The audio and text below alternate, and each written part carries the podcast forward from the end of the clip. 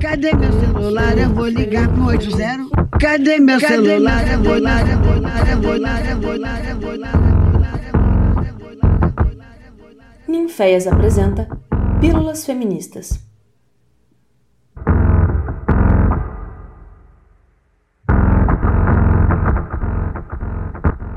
Olá, maravilhosas e maravilhosos. Esse é o podcast Pílulas Feministas. E para quem não me conhece, sou Bela Mairink, sou mulher bissexual e gorda, faço parte da coletiva feminista Pagu de Itabirito e da Unidade Popular pelo Socialismo. Estou aqui hoje para mediar essa roda mais do que necessária sobre o tema gordofobia. Passamos o mês de setembro com muitas ações voltadas para o tema, devido a setembro ser o mês da visibilidade da luta anti-gordofobia. E o Ninféias na figura da queridíssima Nina Caetano, me fez esse convite para mediar essa roda com mulheres tão potentes que vão trazer suas experiências e pautas de luta sobre o que é ser uma mulher gorda nessa sociedade. Temos aqui Letícia Pocaia, atriz, dançarina, produtora cultural e pesquisadora das artes e do corpo negro em cena, graduada em artes cênicas pela Universidade Estadual de Londrina e pós-graduanda na especialização em antropologia na mesma instituição. Atualmente desenvolve o projeto cênico Costurando Memórias Ancestrais, investigando o corpo feminino negro em cena.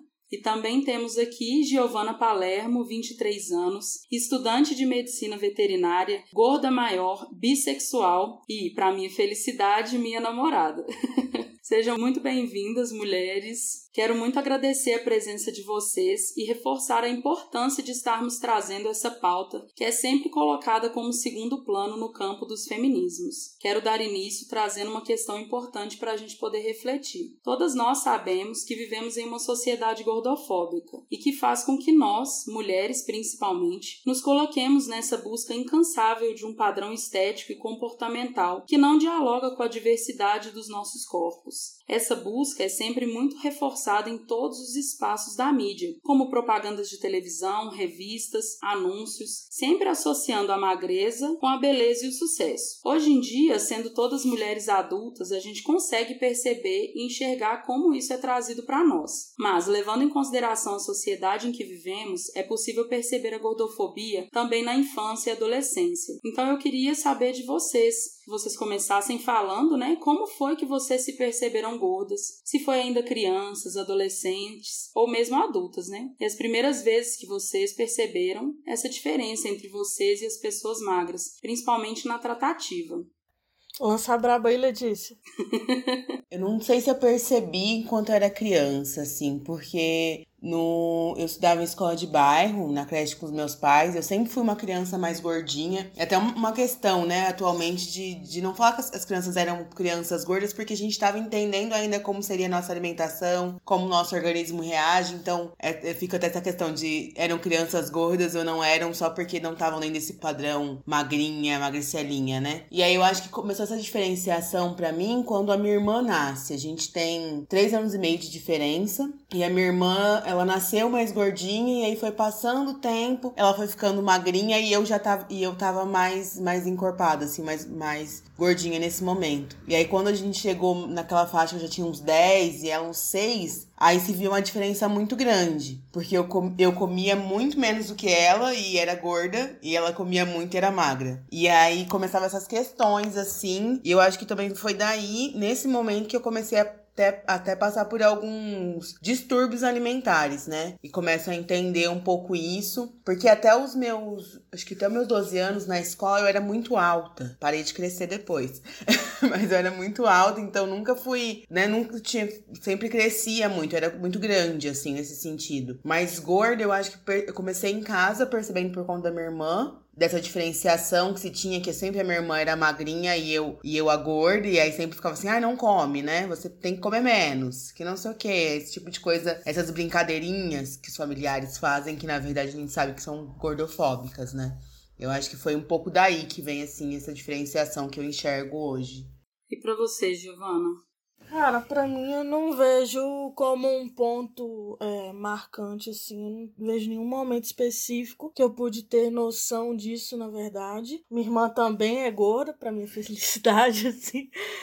Mas eu sou maior do que ela, então sempre teve algumas comparações sim de ela ser a mais bonita, assim. E até pouco tempo eu ficava até com medo disso, mas hoje a gente cresce, né? Mas assim, é, na escola, eu acho que a minha relação com a, com a comida mesmo, ela começa a mudar quando a gente enxerga que mesmo se a gente come bem e pouco, tem alguma coisa errada, né? Não faz sentido. E até o termo que você usa, Letícia, para falar é, de você criança, gordinha, a gente sempre sempre era muito estimulado a passar essa palavra pro diminutivo, porque ser gorda era uma palavra forte demais. É ruim demais para uma criança ouvir de nossa, você é uma criança gorda. E então para nós sempre entrava como, não, você é gordinha, fofinha, bonitinha, mas assim, cuidado para não crescer e virar uma bolota, né? É, eu acho que isso chega muito novo para qualquer criança, qualquer minoria. É, a sociedade começa a jogar essa carga desde muito novo, sim. Mas eu não tive nenhum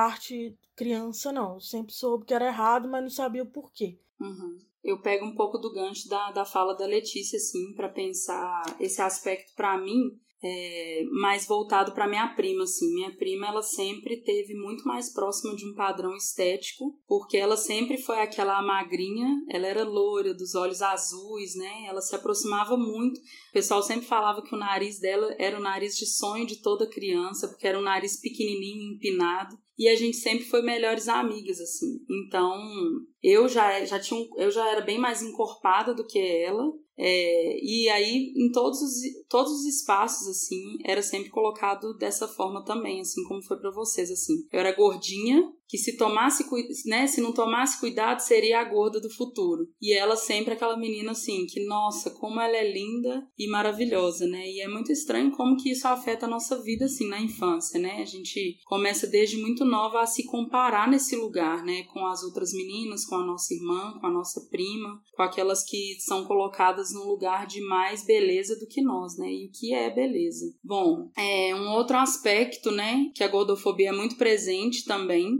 são nas relações afetivas, né? É possível perceber como muitas mulheres gordas vivem em relações que as fazem mal, em relações abusivas, porque são levadas a acreditar, né, de fato, que aquela é a única pessoa que possa vir a amá-las ou desejá-las, né? Eu já testemunhei amigas gordas que acreditavam que emagrecer seria a solução das mazelas da relação, né? E nós sabemos que o machismo somado à gordofobia faz com que as relações heteroafetivas tragam isso, né, de forma ainda mais contundente. Mas é importante importante também frisar né, que o universo LGBTQIAP+, também tem muita gordofobia enraizada, coloca corpos gordos como corpos que não podem não devem ser amados. Então eu gostaria de, de saber de vocês, assim, como que é, é, essa vivência afetiva de vocês em relação a, essa, a esse corpo gordo, como que foi para vocês isso, principalmente no início da vida, né, da, né, dos menininhos e menininhas ali da infância, adolescência, é, pré-adolescência, vida adulta, como que foi esse processo de, de se perceber uma pessoa gorda que se relacionava, sabe? Para mim, assim, é, eu não passei por essa situação igual você citou na descrição de ver como a solução das mazelas da, de qualquer relação, mas também não tinha relação. Assim, eu via todas as amiguinhas beijando e assim, eu ficava de fora porque eu era amiga engraçada, gordinha. Assim. Eu, não, eu acho que eu nunca fui considerada no meio dos boys alguém que eles falariam, poxa, eu pegaria, beijaria ou coisa do tipo, né? E aí eu me deparei mais com essa situação quando eu tinha 17 anos, que é até assim, eu vejo que no meio dos meus amigos é um número, uma idade até mais alta, né? De que geral teve de beijar pela primeira vez. É, por sorte foi um, um amigo meu, mas assim, a primeira sensação que eu tive foi de tipo, poxa, finalmente tem um cara me querendo, vou beijá-lo. Assim, por sorte, como eu disse, foi uma experiência massa para mim, mas foi sempre nesse lugar de ver como é, tem alguém me querendo, vou aproveitar a oportunidade. E eu vejo que esse tipo de pensamento foi ruim para nossa relação, mas é, deu tudo certo no final, assim, até eu me conscientizar do que realmente era para mim e tal, antes de ter uma relação abusiva, né? Porque eu vejo que muita mulher falta o conhecimento do que, do que realmente é a verdade nesse lugar para ela não se enfiar num lugar por achar que não merece, né? Um cara melhor, uma mulher melhor, como tá na descrição também que o universo LGBT ele é um universo extremamente gordofóbico. Sim, a gente tende a achar que a minoria vai ser mais acolhedora, mas a gente tá muito enganado nesse lugar, porque assim, é uma luta que é deixada para trás em todos os aspectos, sem exceção nenhuma. Assim, não é levada a sério de forma nenhuma. E até a galera militante e tal, na hora de beijar, a gente vê que eles beijam é os padrões sim, é a galera magra, é a galera branca, é a galera mais, né, aceitável. Então, eu vejo que a gente tem que ter bastante conhecimento nesse lugar para não aceitar qualquer relação que, que aparece na nossa frente.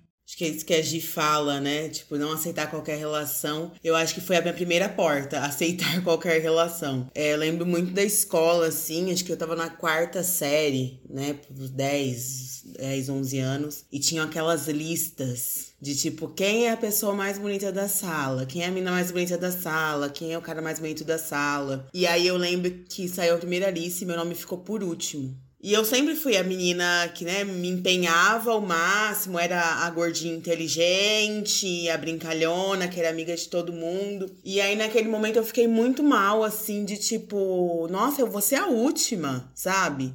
Tô aqui, super, todo mundo é meu amigo, e eu sou a última pessoa que eles vão considerar. Eu acho que esse foi o momento que eu fiquei mais. que eu senti, assim, alguma coisa, eu não sabia porquê, da onde era, por que, era aquilo, porque aquele momento eu não, entendi, eu não entendia nada, né? Não entendia o que, que era racismo, o que, que era gordofobia, o que, que era né, desigualdade social. A gente estava ali vivendo aquele momento. E aí a minha escola, eu estudava numa escola no centro, mesmo morando na periferia. E aí era aquela escola que. Era uma escola pública, mas que quando que todas as crianças ricas da cidade que não iam para escola particular iam, iam para essa escola. E eu era uma das pessoas mais pobres ali. Aí ficava pensando que era porque ah, eu morava no bairro X, então eu era a última, porque meu bairro era considerado perigoso na cidade. E eu fiquei nisso muito tempo. E aí, quando eu passo pro, pro Fundamental Parte 2, né, que a gente entra a quinta série e tudo mais, as minhas amigas já estavam tendo relaçõezinhas assim, né? Ah, dá um beijinho ali, dá um selinho, não sei o quê. E tinha aquela pressão de eu também, ah, tem que fazer. Só que não, não tinha oportunidades, né? Então ninguém queria, ai, não, deixa a gente amigo, ai, não, não quero beijar. E aí eu acho que o meu primeiro beijo também foi bem tarde, assim, perto das minhas amigas. Eu tinha amigas que já estavam com vida sexual ativa e eu tava dando meu primeiro beijo na escola. E foi assim, alguém que eu nem queria, que hoje eu acho que se eu ver eu nem conheço quem é. Mas foi isso, assim, olha, a oportunidade tá aí, se você não beijar agora, você não beija nunca né? E aí eu fui e fiquei com essa pessoa. E depois disso eu tive uma relação também abusiva com, com um homem hétero. Porque eu acho que era muito isso, assim, eu vi uma, um deslumbre, um vislumbrinho ali que eu achava que era. Ah, então eu vou viver isso. Vou, vou aproveitar e vou viver isso. E eu acho que em muitos momentos eu deparei depois disso por conta do meu corpo mesmo, né? De ser um corpo gordo, de ser um corpo negro e enfrentar isso tudo. E acho que depois disso eu fiquei até um pouco mais restritivas nas minhas relações, né? Com quem eu quero me envolver, que realmente seja uma troca, que tenha uma energia vibrando nisso tudo. Mas eu acho que eu vivi muito esse momento que a, que a Gi fala de aceitar qualquer coisa, assim. Meu primeira, primeiro relacionamento, de, ah, qualquer pessoa eu estava indo, sabe? É muito estranho é, escutar isso de como que foi na época da escola, né? Os primeiros beijos e tal. Porque outro dia eu tava conversando com a minha prima, assim. É, a gente tinha o costume de se entregar cartas, assim, eu, minha prima e o grupo de amigas que a gente tinha. E aí eu guardava muitas delas até pouco tempo, assim. E aí eu fui lendo e fui percebendo como que o universo era todo girando em cima disso, sabe? Em cima dos meninos que queria e se queria e aquele menino não me queria e eu triste, sabe? Assim, nesse lugar de. Era uma, é energia gasta nisso muito louca, assim, né? Uma coisa sem igual, assim. E eu não lembrava que era desse tamanho sabe? E é engraçado porque essa mesma prima, que é a figura que eu falei lá atrás, que era esse padrão, era sempre a que os meninos queriam. Então, assim, eu gostava dos meninos e os meninos gostavam dela, e ela não gostava de ninguém. Eu gostava dos meninos, eles gostavam dela e ela não gostava de ninguém. E isso durante muito tempo mexeu muito comigo, assim. E eu e ela éramos vistas também como meninas muito estranhas no sentido de depois, né, quando a gente foi tendo, sei lá, 11 anos ali, porque a gente era roqueira, então é, eles viam a gente como meninas estranhas. E eu lembro que o primeiro menino que eu beijei na escola foi para que as pessoas me vissem com mais normalidade, porque chegou num ponto que eles era lésbica, era sapatão, era menina macho e tal, e como que isso se tromba também, né? Eu não queria beijar o menino, mas eu beijei ele porque eu não queria ser aquilo que eles falavam que era uma coisa negativa. É, e quando eu mudei de cidade, que eu me distanciei dessa minha prima, que eu pude perceber que os meninos também olhavam para mim. Enquanto eu tava ali com ela, eu nunca era notada, né? Eu via dessa forma. E quando eu me mudei, que eu comecei a namorar, e eu comecei a namorar muito nova. E também me vi em relações ruins por acreditar que era aquilo mesmo, que eu merecia viver aquilo. E eu acho que uma das, um dos marcos que foram mais ruins, assim, nesse universo da gordofobia e das relações afetivas para mim, foi um namorado que eu tive que mexia com mulheres na rua é, e começou a fazer isso na minha frente, assim, de uma forma muito normalizada. E uma das vezes que a gente discutiu sobre isso, ele falou comigo que ele mexia com essas meninas porque eu era gorda e elas eram gostosas, né? Então isso para mim marcou muito, assim, marcou muito esse lugar do tipo assim, da culpa ser minha por uma ação dele que é, que é tão negativa, sabe? E como que a gente vive isso diariamente e como que a gente tem que se cobrar esse lugar diariamente de não aceitar essas relações, né? Porque não é porque a gente entende o nosso corpo e que a gente entende que ele é um corpo atuante, um corpo que merece ser amado e que é amado até por nós mesmos, que a gente tá blindado de relações ruins e de que tudo pode ser uma, muito ruim, assim. E aí é, é, muito importante que a gente esteja sempre também de olhos e ouvidos bem atentos nisso, né? Porque quando a gente gosta, a gente percebe, a gente acha que tá vivendo num universo maravilhoso e às vezes não, né?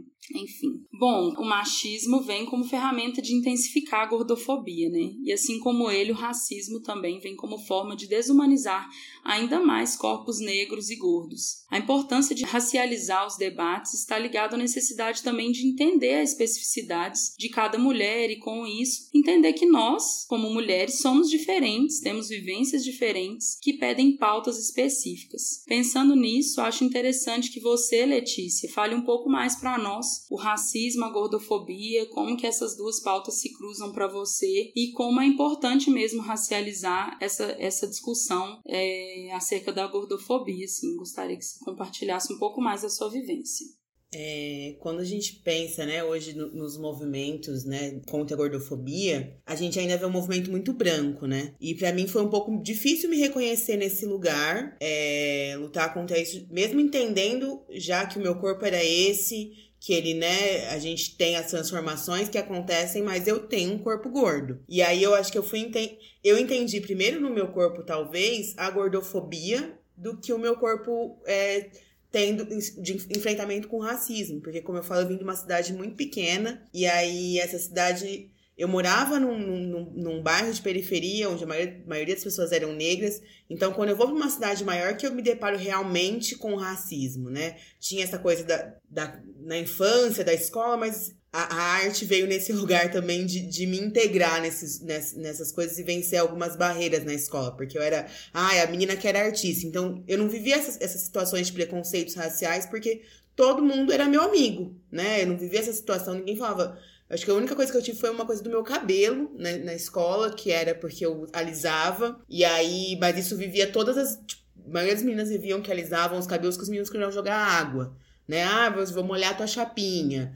Mas isso eu, eu, lembro de amigas minhas que eram brancas, que eram magras, que também passavam a mesma coisa. É, isso, no, pra mim, hoje eu não vejo ainda como um, como um trauma, né, nesse, nesse lugar. Quando começa essa coisa, né, do movimento do, do body positive, do corpo livre, eu demoro um pouco para entender é, nesse lugar, né? Porque a gente tem muitas pessoas, é, mulheres brancas, falando sobre isso. E aí eu ficava tentando entender assim, onde cruza para mim, sabe? Que quando, quando eu vou pautar essas duas coisas, porque a gente sabe, né, historicamente, é, os corpos brancos, eles, né, sempre foram colocados em primeiro lugar antes dos corpos negros, porque o nosso, nosso país, o mundo foi construído em cima de uma, né, super, é, super racista, uma construção super racista de mundo, de Brasil que a gente vive. E aí, dentro do, do movimento da gordofobia, se fala muito pouco sobre o racismo, né? Que esses corpos sofrem. Ele, é, hoje a gente consegue ver na internet, por exemplo, as, essas questões muito colocadas, né, de, de influencers, de blogueiros que apontam, né? A gente tem dentro da, do, da gordofobia pessoas negras que falam, tem a Luana Carvalho, tem a Elobielo, que estão falando sobre essas pautas, que são super importantes. E aí eu, eu vejo que eu, eu demorei um pouco para falar, para assumir realmente essa pauta contra a gordofobia, porque eu não me enxergava, porque os, o, as conversas e as propostas eram muito é, colocadas ainda em cima de pessoas brancas, né? E, e hoje eu vejo que isso é muito importante, a gente conseguir é, falar sobre as duas coisas, falar sobre esses encontros, porque a gente tem pessoas de diversos, né, de diversos corpos que estão falando, que querem ouvir sobre isso, que querem ver, ver pessoas de representatividade para ela, né, que se assemelhem, que os corpos se assemelhem falando sobre isso. E eu ainda acho um pouco difícil para mim, porque eu, eu sou apesar de ser uma mulher gorda e entendo que sou uma mulher gorda, tem pessoas que ainda deslegitimam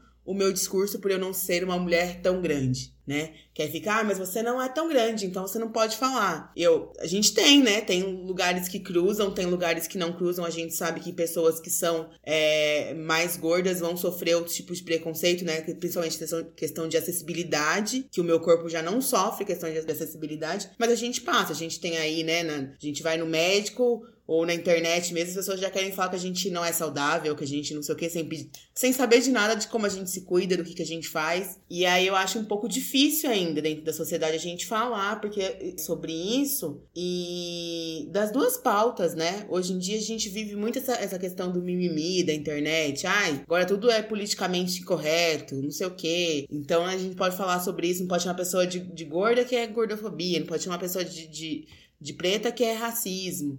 E aí eu acho que é uma dificuldade muito grande ainda cruzar esses lugares, mas eu sinto que a gente está tentando vencer essas barreiras, né? Eu ainda não consigo reconhecer dentro da minha trajetória quando essas duas coisas se cruzam e aí eu enfrento a gordofobia e o racismo ao mesmo tempo. Talvez ainda. Minha mãe até falou esses dias, ela falou, eu acho que quando você fazia balé, porque eu fazia balé num conservatório, e a gente sabe que os conservatórios eram aquela coisa super elitizada, e eu tinha professores bem massacrantes nesse sentido, assim, de. daqueles tratamentos horríveis, né? De subir em cima das costas, de colocar fogo debaixo da perna pra tua perna sustentar. Eram umas coisas absurdas, né? Pra você ser uma boa bailarina, era na base da tortura. E eu lembro que uma vez um, um dos professores falou que eu nunca ia ser uma bailarina, nunca ia dançar, porque o meu corpo não era feito para isso. Ele nem falou, é porque você é gorda. Ele falou, seu corpo não é feito para isso. E eu lembro que eu cheguei pra minha mãe e falei, mas por que, o meu corpo não é feito para isso, sabe? Eu tô aqui na escola, a gente comprou todas as roupas, tô fazendo a aula e ele falou que eu não servia para isso. E aí eu também acabo parando por conta de um problema de joelho que aconteceu por conta dessas infrações das aulas, né, que se tinham. Então eu parei muito tempo de dançar porque, ah, então eu, eu então, se eu não posso, se eu não consigo alongar minha perna no extremo, né? Porque o meu corpo não deixa. Então é porque eu não sou para ser uma bailarina, não sirvo para isso. Acho que talvez aí tenha cruzado um pouco, porque já era um, um, lugar né, elitizado de pessoas brancas, né? Que a gente sabe que essas artes clássicas são. E aí talvez tenha cruzado um pouco, assim. Sim, eu acho interessante quando você fala sobre essa questão desse movimento body positive, né, corpo livre e tal, que eu entendo que tem uma, uma importância nesse lugar de, talvez num primeiro acesso, né, que você consiga se olhar e falar assim, ó, oh, tem gente falando que você pode amar seu corpo. Mas como você disse, é um é um movimento também que, que fala muito de alguém, né? De algum sujeito que, na maioria das vezes, é uma pessoa branca, é uma pessoa que é gorda menor, é uma pessoa sem nenhum tipo de deficiência, é uma pessoa que, enfim, carrega vários é, privilégios na sociedade e que não, não debatem isso, né? Do privilégio, assim. Porque nós, enquanto mulheres que somos brancas, eu e a Gi, por exemplo, a gente precisa entender essa diferença mesmo que, que corpos gordos brancos são são vistos e corpos negros gordos, né? Assim como eu e você, Letícia, é entender que somos corpos gordos menores e que não temos a vivência de corpos gordos maiores, né? E como que essas pautas elas precisam ser levadas a sério de fato, porque a gente vê muito nessa né, militância da internet que traz esse discurso de, de ai, se ame que tudo vai ficar bem. E não é assim. Não é porque você em algum momento aceitou que o seu corpo corpo ele é um corpo gordo e não, e não tem problema em ser um corpo gordo, que tudo vai deixar de existir, a sociedade vai te aceitar de uma forma é, respeitosa, assim. E aí, falando um pouco disso também, é, eu acho, né, que uma das pautas que a gente mais precisa realmente falar é a questão da inacessibilidade, né? E falar sobre inacessibilidade é falar como são negados espaços de mercado de trabalho, né? Somos sempre vistos como corpos incapazes, né? É, negligentes, desleixados, preguiçosos, beirando a inutilidade, né? E uma pesquisa feita em 2013 pela Cat Online, que é uma empresa de recrutamento, revelou que 59,1% dos empregadores entrevistados têm objeções em contratar pessoas gordas e 6% nem contrataria pessoas gordas. Então, sabendo desses dados, né, e trazendo essa experiência de cada uma aqui para o debate, eu queria que vocês falassem um pouquinho assim. É, sei que Letícia tem essa vivência enquanto artista, de tem essa vivência enquanto estudante universitária, né, de uma faculdade que muitas vezes coloca corpos gordos, corpo, corpos negros à beira. Então, queria que vocês falassem um pouquinho sobre essa inacessibilidade no mercado de trabalho e também nas universidades, nas escolas e tudo mais assim, eu sou a mais gorda da faculdade. É, muitas vezes os materiais que a gente precisava para aulas práticas, assim, para coisas básicas mesmo do curso, que eu entendo que é algo em comum em todos os cursos da saúde, né? Que os materiais de aulas práticas mesmo, eu precisei ter um macacão que todo mundo tinha um contato de uma loja no centro específico que fazia e era mais em conta para geral. E aí eu liguei para lá e esse trem ia até o GG, só que assim, o GG é um GG de rir mesmo e assim. E aí eu fiquei, meu Deus, eu vou ter que trancar a, mat a matéria, porque eu não vou ter como fazer. E eu conversei com o professor e não tinha como eu ir sem esse macacão específico para essa aula. De ver com outros amigos, assim, conhecidos gordos que tinham, tipo assim, e aí, você achou onde? E a pessoa, não, achei no mesmo lugar. Gordo maior sofre, kkk. Aí aí é, eu liguei pra minha mãe e falei, eu vou precisar de uma costureira. E aí uma amiga minha, com aquele olhar de compaixão, que a gente conhece bem, falou: Poxa, eu te ajudo. E aí, no fim, em Belo Horizonte não tinha quem fizesse esse macacão. Resumindo. E eu tive que fazer. É, minha mãe teve, na verdade, que pegar as medidas do meu corpo, mandar fazer no interior de Minas, que é Valadares, cidade que eu nasci, com uma costureira conhecida da família, pra conseguir fazer esse macacão, pra me enviar pro SEDEX, pra eu conseguir assistir uma aula. E isso eu tô contando pra vocês é exemplo de uma coisa que aconteceu. Que eu sei que, assim, diariamente acontecem muitas coisas, né? Muitos discurso de professores, de embora eu faça medicina veterinária, que não é algo voltado para o humano em si, a gente escuta sempre, né, de ah, o animal não pode estar tá gordinho demais, nananã, embora seja fofinho dessa maneira. Vamos olhar a saúde deste animal e pipipi popopó, esse discurso da, da saúde praz, né, da gordofobia que vem sempre. É uma preocupação mesmo, assim, caber nesse espaço de será que eu vou caber na, na cadeira da, da faculdade ou será que vai ter é, catraca no ônibus que a gente vai viajar, ou coisas do tipo assim, que ainda é uma questão diária que eu vivo dentro desse espaço. Nossa, Gi, você falou disso, eu lembrei do meu espetáculo de formatura, né? Então, eu acho que foi o momento que eu mais senti, assim, porque foi num momento. A gente tem, né, sempre no quarto ano tem que fazer um espetáculo de formatura, que é a montagem, é, dentro das artes cênicas, e aí todo mundo tinha que usar um vestido de gala na cena. E eu lembro que tava super em cima da hora, porque a gente teve greve, e aí voltava da greve. Se a gente não fizesse o espetáculo na que a gente tinha marcado lá no começo do ano, a gente ia perder o teatro, ia ter que fazer num lugar que a gente não tinha planejado. A gente montou o espetáculo todo dentro desse teatro, que a gente usava outros lugares que não só o palco convencional. E aí precisava de um vestido de gala, né? E aí todas as. Tirando. Tinha eu e mais uma mina que era gorda dentro da turma, né? Todo mundo assim, ah, mas super fácil de achar. Achei num brechó tal, paguei 20 reais no vestido. E aí assim, ai, nossa, Letícia, mas eu vi lá, tinha tamanho G, GG, você não viu? E aí, tipo, gente, não fecha, não adianta, não sei o quê.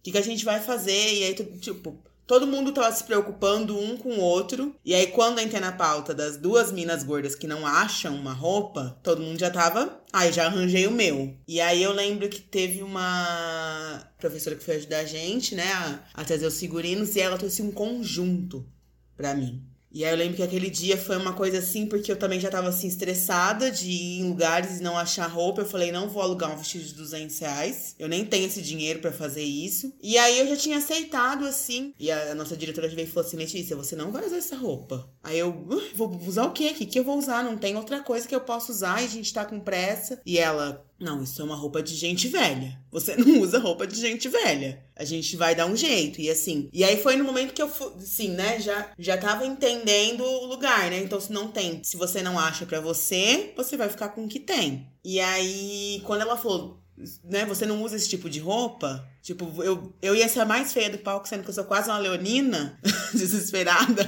Falei, vou, vou, ficar sendo horrível no palco. E aí, acho que foi um. Assim, dentro da, da, graduação, talvez seja o momento que eu mais enfrentei isso, assim, em questão de, de ter um corpo maior, né, do que das, das meninas, que das meninas que usavam todas 42, 44 no máximo. E aí, acho que isso foi, foi assim, que eu mais enfrentei dentro da universidade, assim, dentro desse, desse campo. E aí, fora as coisas quando eu era, quando eu era menor menor fui entrando na arte, que era essa coisa muito preconceituosa, né? Tentei adentrar lugares que eram extremamente é, preconceituosos com o meu corpo. E, e aí me vi fora deles, que até é um dos lugares que eu vou me encontrar depois pra eu continuar fazendo arte, é dentro do movimento hip hop. Porque era um lugar que sempre acolhia as pessoas na minha cidade. Então, sem, sem essas distinções. Óbvio que havia alguns, né? A gente sabe que às vezes dá aquela batida, mas tinha um acolhimento muito maior do que nas artes clássicas, né? Nas artes, na, no balé, enfim. E aí é um momento que eu me encontro. Mas eu acho que essa coisa de não encontrar roupa e da gente sempre achar um GG, um SAG, que é um tamanho a pessoa fala assim, ah, eu tenho GG, você vai ver o GG é um 42. Você fala, não passa, mas não passa em nenhum lugar do meu corpo esse 42. Tem alguma coisa errada com esse 42, porque não é possível esse GG, né? É muito, muito absurdo. É muito doido esse universo da arte, assim, né? Como que muita gente vê de fora como se fosse um local, assim, acolhedor, de pessoas desconstruídas, descoladas e que abraçam todas as pautas e como que a luta antigordofóbica, ela é extremamente negligenciada no universo das artes, assim. Eu lembro que uma das minhas primeiras aulas na faculdade, eu também sou formada em artes cênicas, é, fiz lá na UFOP, e uma das primeiras aulas, um professor de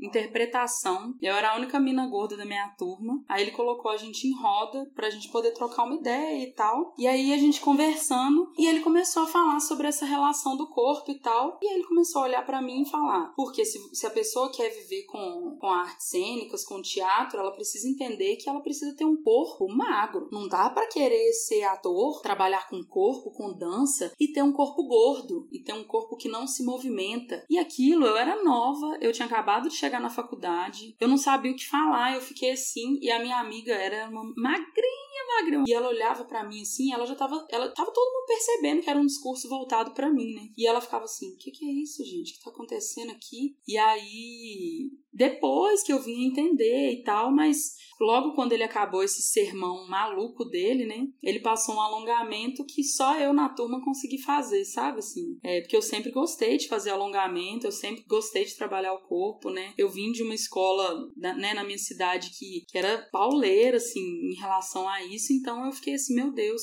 do que que ele tá falando, né? Que assim, meu corpo ele é ativo, é um corpo que é capaz, né? A minha professora de teatro livre, ela sempre colocou dessa forma, é, ela sempre instigou para que a gente conseguisse se, entender para estar em cena, porque a gente não consegue estar em cena sem colocar o nosso corpo ali à disposição dos olhares, dos julgamentos, é, das falas. Então ela sempre trabalhou muito isso. E aí eu ficava assim, gente, o que esse homem tá falando? Foi uma das vivências mais marcantes, assim, dentro da universidade para mim, sabe? É, o Bela, você falou de professor e eu fiquei pensando nos próprios, né, companheiros, assim. Eu lembrei de, de algumas situações também, de logo de entrada no curso de artes cênicas, porque na UEL também essa coisa de, sim, de entender o próprio corpo, né? Pra você estar em cena. A gente trabalha muito com a questão do corpo. E aí, dos professores, eu acho que nunca tive nada assim, a não ser que eles sempre gostam de extrapolar um pouco, mas eu acho que isso era com todo mundo, né? Extrapolar no sentido de, de querer que a gente faça muita coisa física, enfim. Mas alguns exercícios que são compartilhados, né? Tipo, ah, você vai subir na costa do amiguinho, ou aquele exercício de confiança você se jogar. É, sempre vem uma pessoa gorda, porque todo mundo já fica, né? Por que, que você sente isso? Aí eu lembro de uma situação que a gente teve, que a gente fazia exercício de improvisação de contato.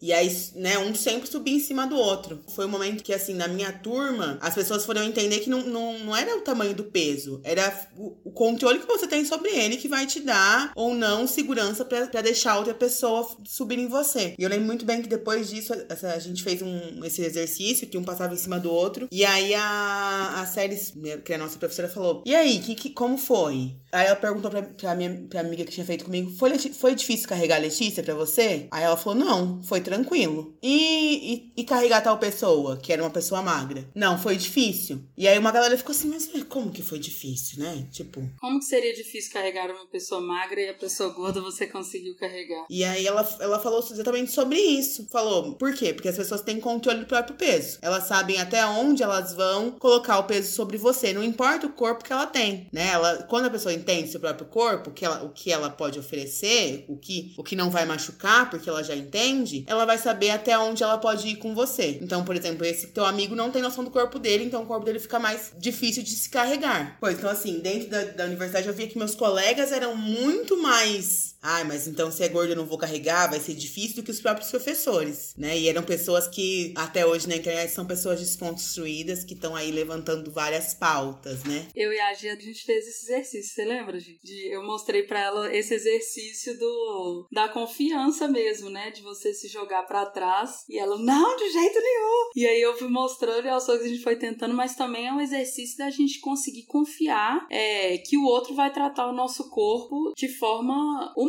mesmo, sabe? Assim, é, porque, por exemplo, essa minha amiga que era uma, uma mina magra, ela se jogava assim, sem medo de ser feliz. Tanto que uma vez ela caiu no chão, porque para ela, como ela é, era magra, qualquer um podia pegar ela, e não é assim. Enfim, gente, e falando um pouco mais, né, adentrando um pouco mais nesse assunto da, da inacessibilidade, a gente vê como que isso está presente em todos os, os espaços, assim, da sociedade, né? Catracas de ônibus, cadeiras nos bares, nas faculdades, como a gente disse, camas e sofás, até mesmo espaços transitórios, comuns, como banheiros químicos, etc. É, como eu disse também, a pauta de acessibilidade é como um leque, né? Como se fosse adentrar mesmo na questão da, da gordofobia, que muitas vezes ela é vista somente como alto amor. Então eu gostaria que vocês comentassem um pouco também sobre como vocês enxergam que a sociedade é, não nos cabe enquanto pessoas gordas, né? Como vocês veem que poderia ser feita uma modificação social e de que forma vocês tentam lidar com isso e modificar a realidade de vocês, essa inacessibilidade.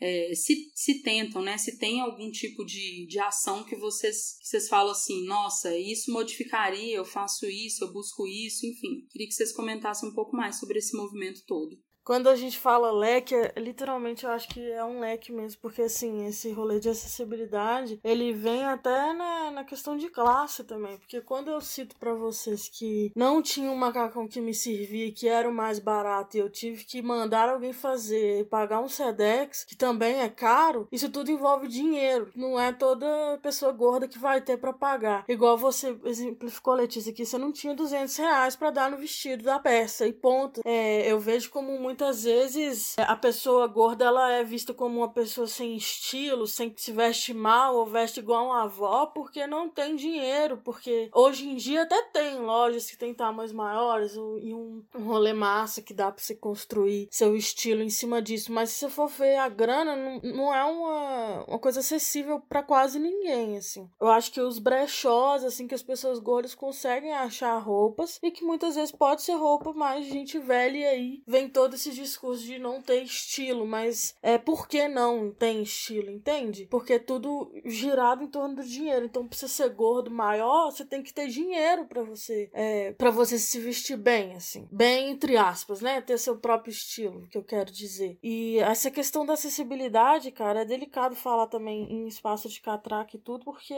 eu já pensei nisso, inclusive, de tipo assim, se a gente alarga a catraca do ônibus, pode vir duas pessoas passarem juntas, entende? Entende? Então, assim, é, eu acho, eu vejo como solução, assim, como nós, pessoas gordas, não termos vergonha mesmo de falar: olha, não vou passar nessa roleta aí. E não adianta me medir de em cima e embaixo para falar: já vi pessoas mais gordas passando. Não interessa. Não vou passar. E não ter vergonha mesmo de assumir esse discurso de, de olhares que com certeza virão, ou às vezes de dó, ou às vezes de, nossa, pessoas sem noção, né? Mas, é, de tipo assim, de não ter vergonha também de pedir uma cadeira cadeira mais resistente, se for o caso, porque não é motivo de vergonha o nosso corpo hoje, a gente entende isso com clareza, que não é motivo é, de vergonha mesmo, de, de não se sentir no lugar, assim. A culpa é das pessoas, entende? Que não, se não me cabe, a culpa é delas, não é minha. Então eu vou falar, poxa, me dá uma cadeirinha melhor aí, cara. Não tá me cabendo, tá me apertando. Ou preocupar e mostrar isso pros meus amigos também, de quando a gente vai pro bar, vai ter cadeira de plástico que vai me apertar ou vai ter uma cadeira massa para eu sentar? Porque às vezes tá rodeado de pessoas que te amam, mas não tem essa mentalidade que a gente sabe que é uma mentalidade que só quem vive sabe. Assim. Então é, é meu papel também conscientizar quem tá do meu lado, assim. Eu vejo essa forma de modificar um pouco a minha realidade, de não ver como vergonha isso tudo, assim. É isso que eu tento fazer, pelo menos. Sim, eu acho que a gente precisa muito desse, dessa questão da, da conscientização e da humanização dos nossos corpos, principalmente. Porque a gente é muito de, coisa, né, de, de não se pensar neste corpo que é um corpo consumidor né? É um corpo que ele consome coisas. Então, as, as, as marcas e os estabelecimentos eles precisam se preocupar com isso, né? Porque se a gente deixa de, de frequentar um bar porque a cadeira, a gente tem medo de cair daquela cadeira, se a gente te, deixa de andar num ônibus porque a gente tem vergonha dessa catraca, de comprar uma roupa porque ela não vai nos servir, então precisa começar a pensar em tudo isso, nesse tratamento de, sim, temos diversos tipos de corpos. Ainda me, me entristece muito essa questão que, que a Gi fala da, das roupas assim, né? Porque óbvio que tem, tem pessoas que já entenderam que mesmo com, né, você vai lá, compra uma saia X, que é mais cara, e aí pega uma blusa do brechó e tenta customizar e não sei o quê. A gente vê muitos, muitos corpos, né? É, pessoas gordas que fazem esse tipo de coisa, mas nem todo mundo tem condição, né? A gente vê hoje em dia, ah, te, mas hoje temos roupas para pessoas gordas de estilo, mas aí você vai ver uma saia é 180 reais, uma calça 150. Todo mundo tem dinheiro para dar isso? Eu, no máximo, dou 50 reais uma calça, gente. Eu não pago mais que isso. É minha meta é pagar 50 reais em calça. Se não tem, eu não compro calça. E aí, co como faz, né, pra essas, pra, pra essas é, Tem, hoje a gente tem acesso, beleza, mas o acesso ele é o mesmo valor do tamanho da roupa de uma pessoa magra, né? A gente vê algumas marcas assim, ah, temos do, do P ao GG é 130. É, extra G, G1, G2, não sei o quê. Ah, 190. Por quê? Ah, tem um custo maior. Então por que a gente não divide esse custo entre todos os tamanhos de roupa? Exatamente. Como que a indústria ela tá fazendo isso, né? Assim, a gente vê como que os pequenos é, empresários, as pequenas empresárias, elas também têm falado bastante sobre isso, assim, né? Sobre como que a indústria ela tem se negado a fazer roupas maiores, assim, ou modificado. Coloca lá que é G3 e, e veste pessoa que é G, sabe? Então, assim, como que isso tem eles têm adotado o discurso para nos silenciar, mas na prática ainda não cabe pessoas gordas maiores assim. Porque pessoas gordas menores, elas ainda conseguem ir no brechó e comprar alguma coisinha. Agora, pessoas gordas maiores ainda estão nesse rolê, pessoas gordas maiores pobres, a, o buraco é muito mais embaixo assim, né? E como que é necessário que a gente pense em políticas públicas para isso, né? Assim, é, se a gente está vendo que a catraca não, não cabe, tem que caber. Ah, vai passar duas pessoas, tem que caber. É igual falar de elevador para pessoas que usam cadeira de rodas. Aí na minha cidade é assim: o elevador não funciona. Ah, não, mas a gente, a gente carrega a pessoa. Não tem isso, gente. Tem, a pessoa ela tem que conseguir estar nos espaços que todas as outras estão, sem ter que, sabe, sem ter que ficar rebolando e, e pedindo, implorando, né? Assim. E eu acho que é isso que falta, assim, muitas vezes a gente. O discurso, né, da luta anti-gordofobia do body positive, ele vem nesse lugar de não pensar o lugar do outro, né, do, do o lugar da política pública para esses corpos, assim. Muitas vezes fica a gente fica individualizado, assim, o problema da gordofobia fica pro sujeito resolver e não pro para quem tem que resolver, para quem pensa no busão, para quem pensa no ponto de ônibus, para quem pensa na pracinha, no banheiro químico, etc. Então, enfim, é uma coisa que, que eu fico pensando muito, assim, como pensar políticas públicas para que corpos gordos é, consigam caber na sociedade, assim, né?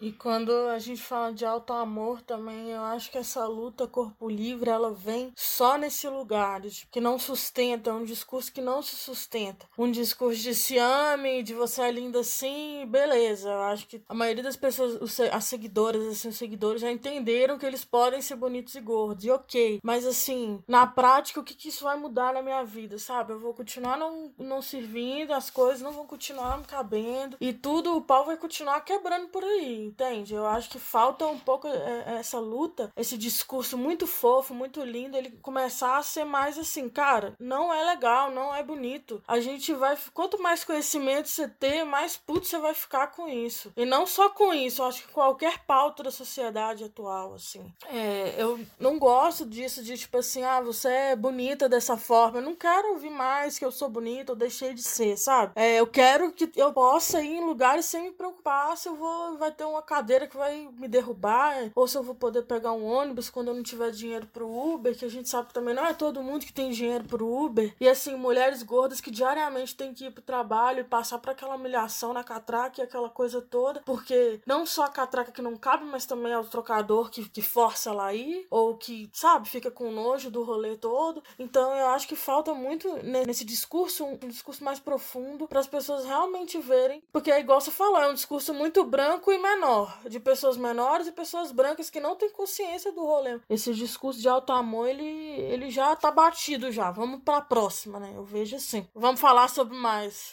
Acho que é um lugar de muito discurso e pouca militância, na verdade, né? Se propõe enquanto militância, mas militância a gente faz na ação. Qual é a ação propositiva que você está fazendo, né? Se a gente só se amar, o mundo não vai se transformar de uma hora para outra. As catracas não vão aumentar sozinhas, as cadeiras não vão aguentar mais peso sozinhas, a indústria de, de roupa, de coisa, ela não vai se sustentar da mesma forma. Então, o que, que a gente pode fazer que isso vai mudar, né? Eu acho que isso pensa muito pouco nisso. Eu acho que só joguei na internet e pronto, já acabou, sabe? Se eu e meus 100 seguidores se amam, não precisa de mais nada.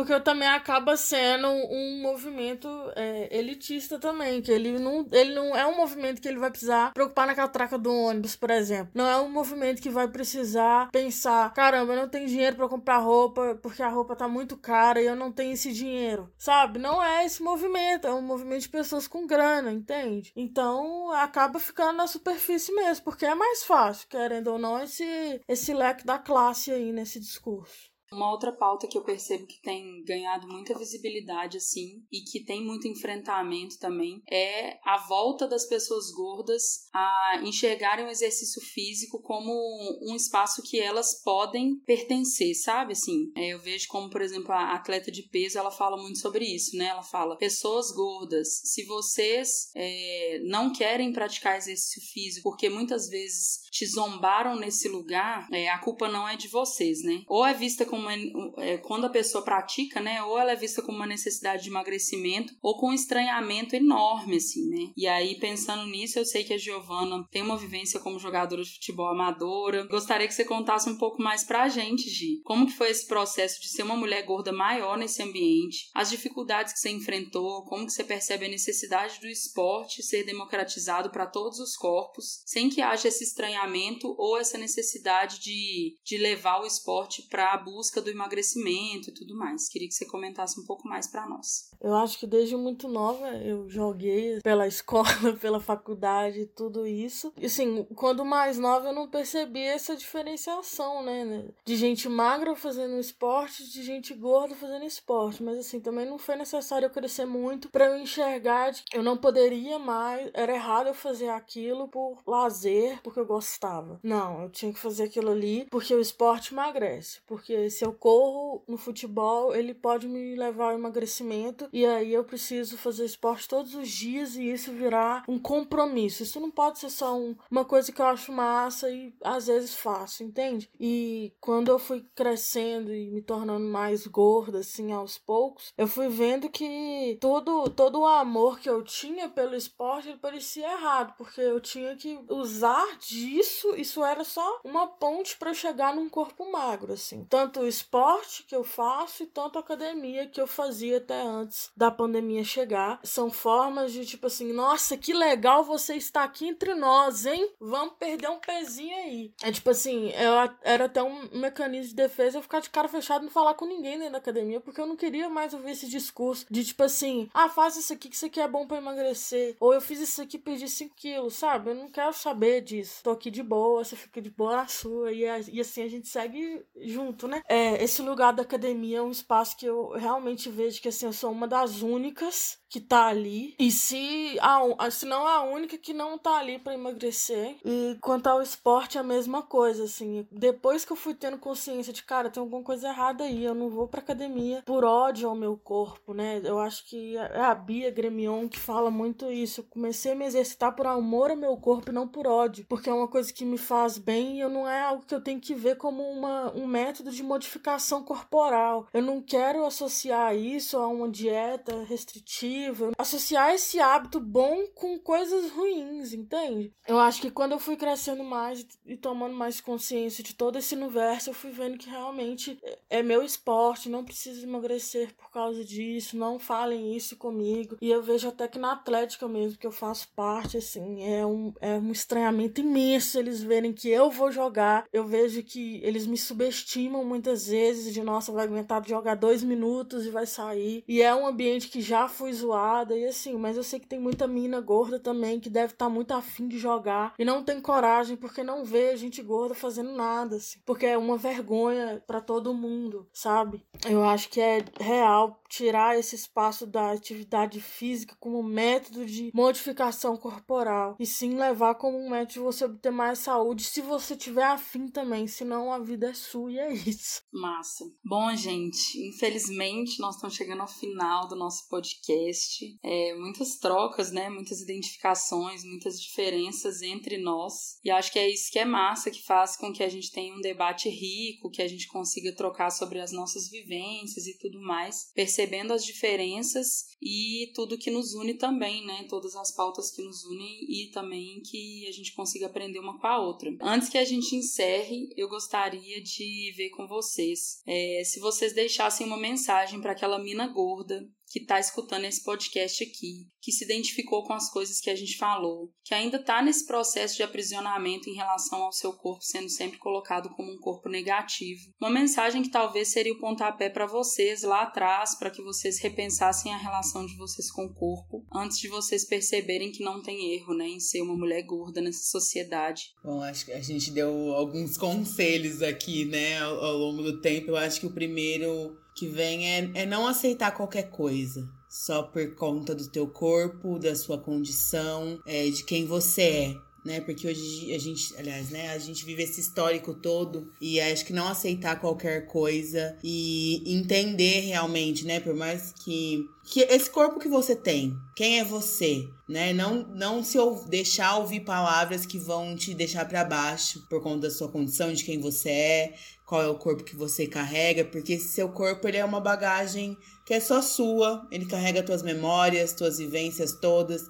Então só você sabe realmente do que o seu corpo precisa, quem você é. E eu acho que não se deixar bater acima de tudo por esse corpo, por pelas palavras que as pessoas vão te dizer. Enfim, a gente tá aí, a gente é livre para fazer livre até certo ponto, né, hoje em dia para fazer o que a gente quiser, para ser quem a gente é e a gente tem espaço para todos os tipos de corpos nesse mundo que a gente vive. Então eu acho que é isso assim, se entender, se conhecer, não ouvir as palavras externas, é, se ouvir, né?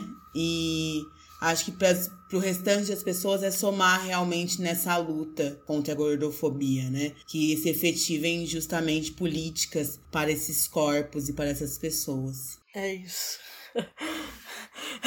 sobre isso. É, eu acho que pra mim é tipo assim, lança braba, cara. Seu corpo pode tudo, assim. E não se deixa abalar. E se deixar abalar também, ok. Porque a sociedade o tempo todo joga muita coisa na nossa cara. Eu acho que seria até muito insensível da nossa parte se a gente não se abalasse com isso tudo, né? Mas que a gente tenha noção e conhecimento que, que a gente tá querendo traçar é muito certo. E eu acho que pras meninas que estão vindo aí, as novas gerações, e até, até as, as de agora, isso é muito revolucionário mesmo, assim, e que não fique só nesse discurso de amor próprio, que a gente sabe que não é massa, a gente sabe que não é só isso, é isso, a gente pode tudo, é tudo nosso, nada deles.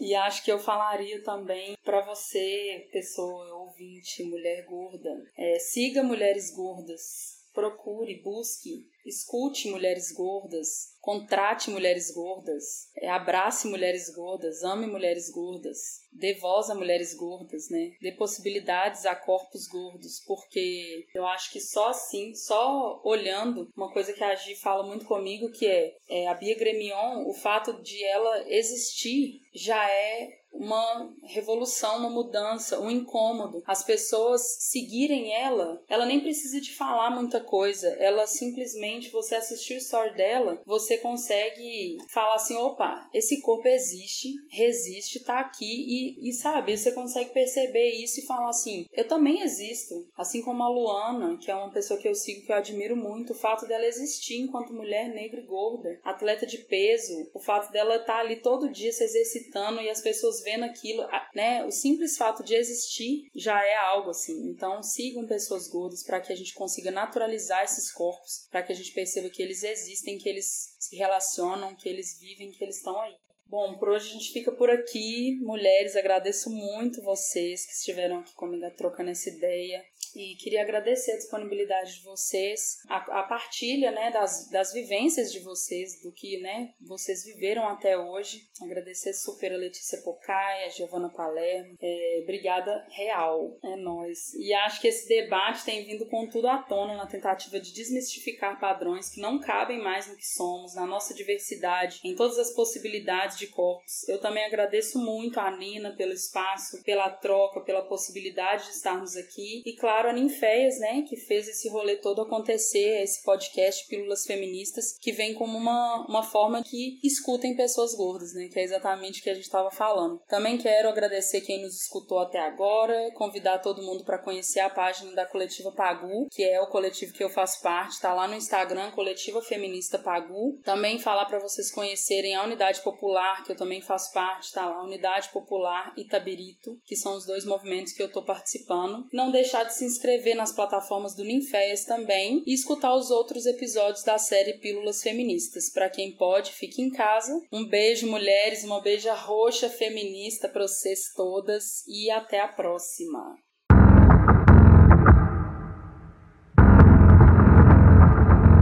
Essa foi mais uma produção do Ninféias, Núcleo de Investigações Feministas, com o apoio da Pró-Reitoria de Extensão da Universidade Federal de Ouro Preto.